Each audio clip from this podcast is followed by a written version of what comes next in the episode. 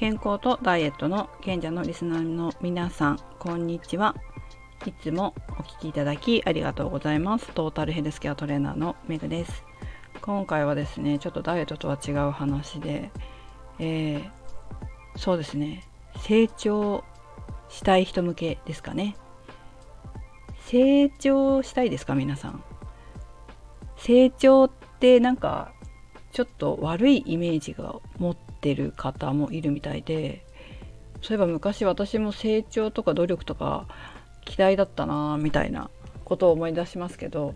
成長とか努力とかそういったことに対するイメージ自分の中のイメージが悪いんだろうなっていうふうに思います。なぜなら私もそうだったからです。なんか辛いことをしなきゃいけないとかきついとか辛いとか精神的に追い込まれるとか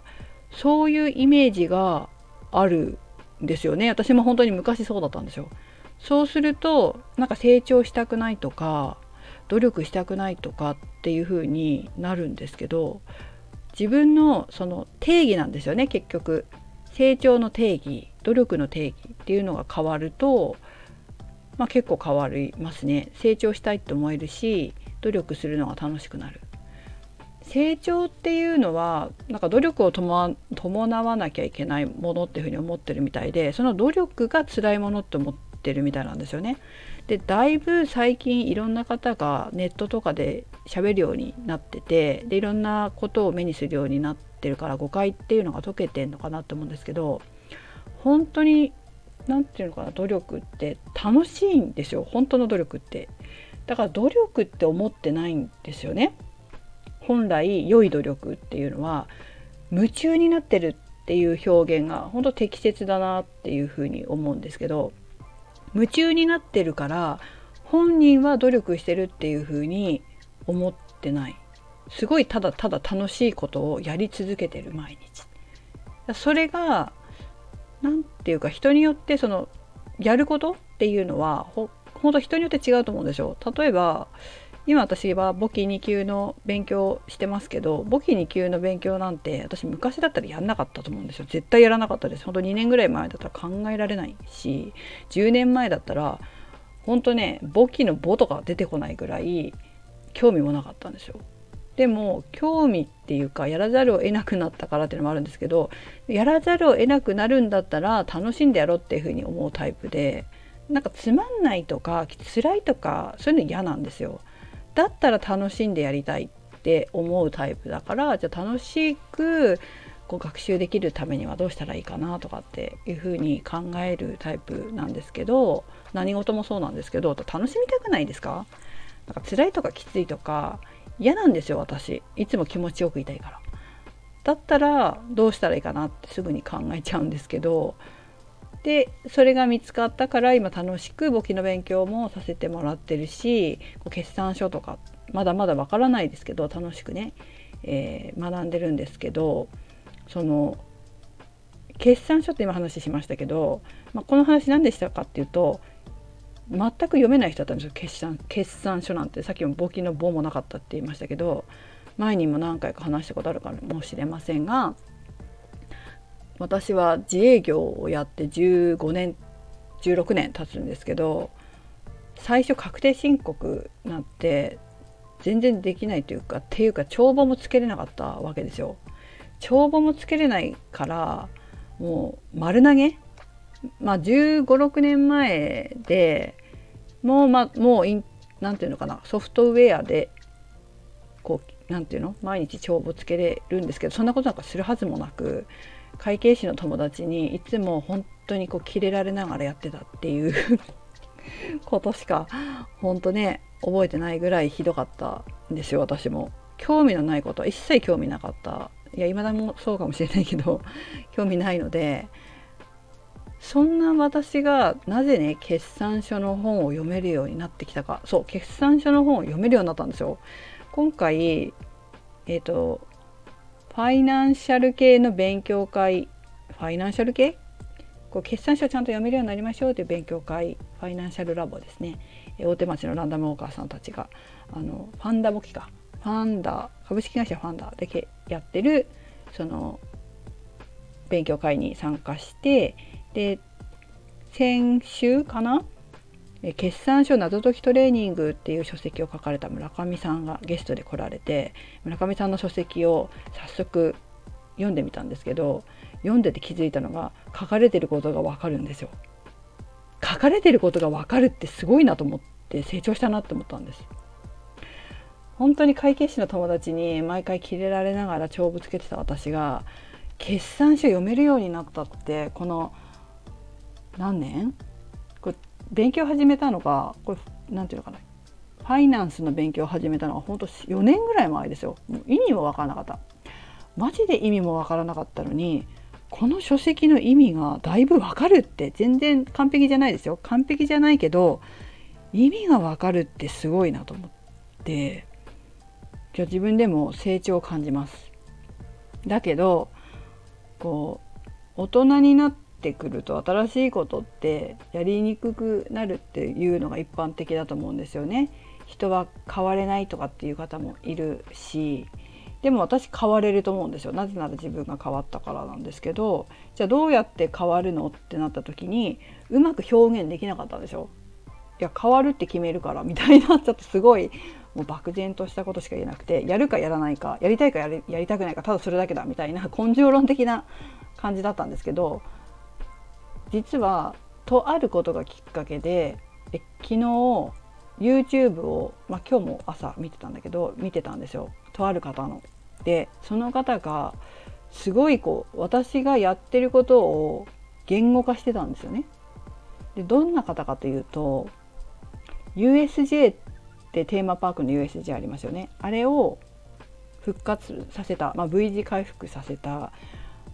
森岡さんっていう方知ってらっしゃる方もいるんじゃないかなと思うんですけど、まあ、今は株式会社刀という会社を立ち上げてチームでさまざまなマーケティングをされているとても有名な方なんですよ。でこの方が、えーと、日曜日の初耳学だけ林先生がやってるインタビューにカリスマのインタビューかなに出てってらっしゃって私はその前からニュースピックスで森岡さんのことを知ってわすごいなと思ってね、まあ、めちゃくちゃすごいんですよ。熱い方だし情熱的だし。でも話は分かりやすいしすごいことやってる方だなって思って知ってたからその初耳学を見てたらやっぱり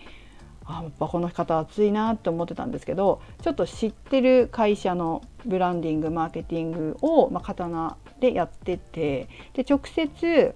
その会社の方にお目にかかって話をしたこともあるんですけど森岡さんじゃないですけどね。でやっぱりこう熱い方だっていう話をされていてへえって思ってたんですけど、まあ、ちょうど日曜日にお目にかかった方とブランディングとかマーケティングの話になってやっぱプロに任せないとやってもらわないとやっぱダメだなって思いましたみたいな話をしてでその方もちょっと興味があったみたいでその初耳学の動画が YouTube に上がってたのでえっ、ー、と送った差し上げたんですよ。メールで送って差し上げて、まあ、大事だねみたいな話をしたんですけど改めて自分ももう一度この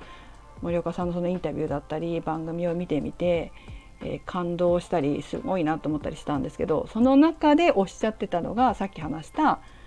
変わるために必要なことっていうのをやっててそれがね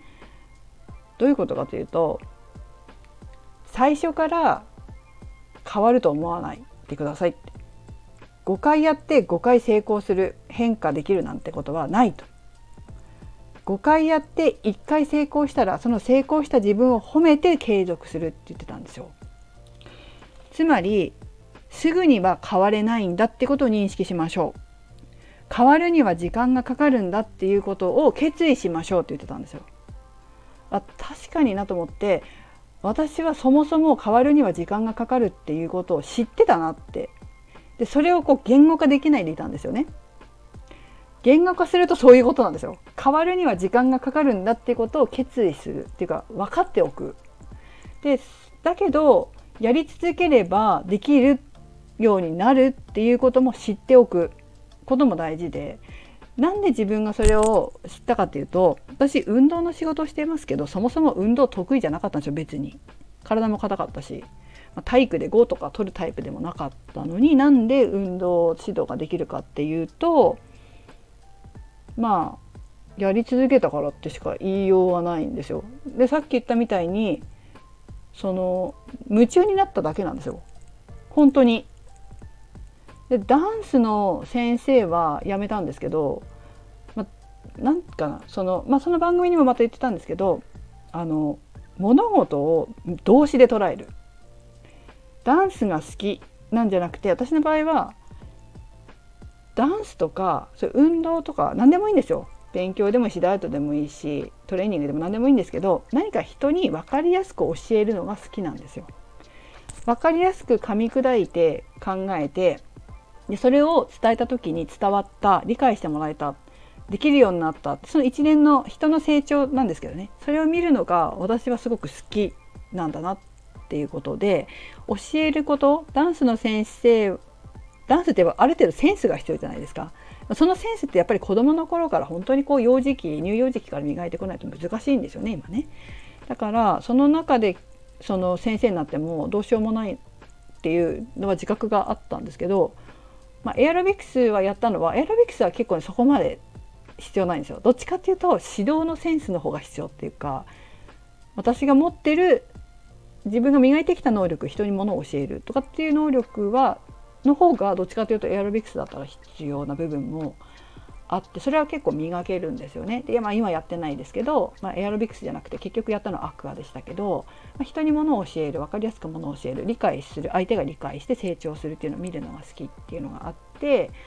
まあ、そこを磨いてきたで今トレーニングの指導をしているでももともとは運動は好きな得意だったわけではないけど、まあ、単純にま夢中になった先がここだったっていうだけで。えー、そういった経験があるからやり続けたら何かになるっていうことだけは知ってたんですよ。だからいつもそれを念頭に置いてるんですよね。そうなの。念頭に置いてるんですいつもそれを。やり続けると10年経った時に何かにはなるっていうことは知ってるから指導できるようになるなんて思ってダンス始めたわけじゃないですよね。ただダイエットのためにダンスやっただけで。でそれが好きになって夢中になって好きになって相手から誰かから見たら人から見たら努力しているように見えるかもしれないけど単純に楽しくて夢中になってた。でそれが運動指導フィットネスクラブに変わってでトレーニングの勉強するのも楽しくて人の体のことをやるのも楽しくてで結局自分の萌えポイントは相手が成長するようにご指導していくっていうことだったからそれを磨き続けたっていうだけなんですけど、まあ、それをこうできない一回やってできなかったからっつってやめることはなかったわけですよ。エアロビクスの指導もやっぱできなかったんですよね正直言ってできなかったというかエアロビクスの何ていうのかなあのコリオグラフィーを立てるのが好きじゃなかったんですよ。でじゃあコリオがあるのがもうやったんですけどそれもなんか好きじゃなかった。コリアがあるのはちょっと応用が効かなくて面白くなかったなっていうのがあってそれじゃないと思ってアクアだったらできたんですよね。アクアの方が楽しかった。なんかちょっと筋トレ的な要素もあるからなのかな。なんかそんなにテンポも速くないし展開も速くしなくていいし。まあああいうのもセンスあったのかもしれませんよね。エアロビクスのコリオグラフィーを作るっていうのもある意味ダンスと一緒だから、そのセンスはないななかったんだなっていうふうに思いますけどアクアは本当ちょっとそんなに難しくなくてもいいし面白ポイントのアクアってこれじゃないので、えー、まあ、水の浮力を使ったりとか推進力を使ったりしてこう動きながら体のこう気持ちよさを楽しむっていうところだったからそれはちょっと自分には向いてたのかなっていうふうに思いますけどそこを磨き続けたっていう感じですよね。だけどやっぱりその変わるには時間がかかるっていうことがやっぱりよく分かってたっていうのがポイントだったそれで分かったっていうのがポイントだったんじゃないかなって思います。あと得意なところを磨く、まあ、ブランディングですよね本当に。そこはだからやってきたんだなっていうふうに思います。でそれがあるからこの決算書を読めるようになろうと思った時も最初からできるはずないからと思ってやってる。時間かかると思ってるし10年ぐらいかけてだったらできるようになってんだろうな。コツコツやれば地道にコツコツやれば10年ぐらい例えばできるようになってるかもしれないというふうに思ってるっていうこと。でコツコツやるのが苦手っていう人は夢中になってないんだよね。夢中になってないってあと決意してないっていうのもあるかもしれない。ややりたいなりたいこうなりたいこうあとは私はこう必要に応じてっていうのもありますよね。自分のお店を持ってからどうしてもこう決算書読めなきゃ意味ないしお店潰したらダメじゃないですか。やらざるを得ない状況だったっていうのもあるかもしれませんけどやらざるを得ない状況でも逃げなかったっていうのはやっぱりやりたいが勝るんですよ。その夢中になってる。結局トレーニングを指導したり人がこう健康になっていく様を見ていくっていうことに夢中になってるんですよね。でそれがあるから続けられたし強いのはやっぱりこうやりたいっていう思いなんだと思います。これをやりたい、まあ、これしかないっていうのもあるかもしれませんよね。であとはこけてもちょっとダメだった時があっても継続すればなんとかなるっていう気持ちなんだと思います。まあ、うちの母に言われた言葉で本当にこう継続は力なりって小学校かな？幼稚園か小学校の時にお母さんの好きな言葉何って聞いた時に継続は力なりって言ったんですよ。母。やっぱりその通りの人で継続は力ないみたいな人でなんかずっと残ってたっていうのもあるかもしれませんね。だからこう実はこう親の言葉って未来の自分からの言葉っていうふうにもあるんですけどフラクタル心理学ではねそのあるんですけど未来の自分っていう部分もやっぱり親にはあってでその時子どもの頃にもらった言葉親からもらった言葉印象に残ってる言葉っていうのは今の自分を形作ってくれるかもしれないからそれもまた大事にしてしてあげるといいんじゃないかなっていうふうに思います皆さんどんな言葉か分かんないけど。で、まあ、結局言いたいことはとにかく1回で変化しようとしないこと10年かけてコツコツ地道にやればできるっていうふうに思って取り組むこと。そうしていくうちに5年ぐらいで達成できるかもしれません。私も決算書読めるようになろうと思った時は10年かかるだろうなって思ったけど3年ぐらいでここまで読めるようになったんだから10年経ったらもっともっと読めるようになってて活用できるようになる自分になってるかなって思うのでこれからも継続していきたいなと思います。すっげえ長くなっちゃった。長くなっちゃったけど、まあ、皆さんも地道にコツコツやってみてください。ということで森岡さんの、えー、YouTube は URL を添付しておきますので興味ある方だったら是非見たらいいと思います。すごい感動しますよ。すっごくいいお話だし勇気もらえるしあの自分も頑張ろうって思えるようになると思いますので是非ご覧になってみてください。それではメグでした。